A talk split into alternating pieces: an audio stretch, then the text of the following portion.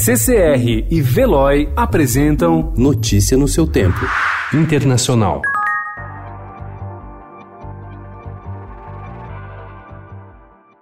Ganhar em Iowa é importante para quem pretende ser o candidato democrata a disputar a Casa Branca contra Donald Trump. Vencer conquistando apoio na classe trabalhadora, esteja ela nas grandes cidades ou não, é mais. A preferência de eleitores democratas na região mostra as fissuras de um país dividido entre centros urbanos, subúrbios de alta escolaridade, regiões industriais e campo. Neste estado, começa a ser definido hoje quem enfrentará Donald Trump em 3 de novembro.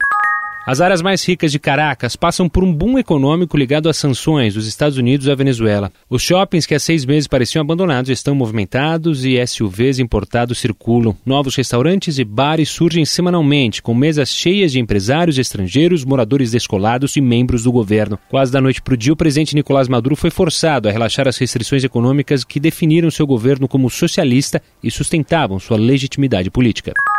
Um homem foi morto pela Polícia Metropolitana em Londres ontem após esfaquear dois pedestres no bairro de Streatham, na região sul da cidade. O ataque, classificado como terrorista pelas autoridades, ocorreu por volta das duas horas da tarde. Algumas lojas fecharam mais cedo que normal e um helicóptero sobrevoava a área. A motivação do crime não foi revelada. O mais recente ataque havia ocorrido em 29 de novembro, quando um homem matou duas pessoas a facadas na ponte de Londres. A polícia matou o agressor.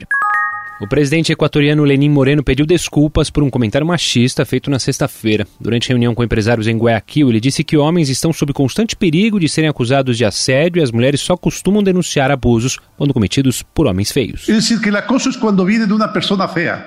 Mas se a pessoa é bem apresentada de acordo aos cânones, suelen não pensar necessariamente em que é um acoso.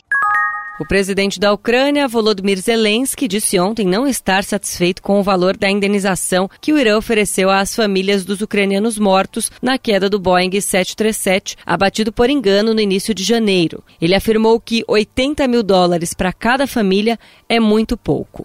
Notícia no seu tempo. Oferecimento CCR e Veloy.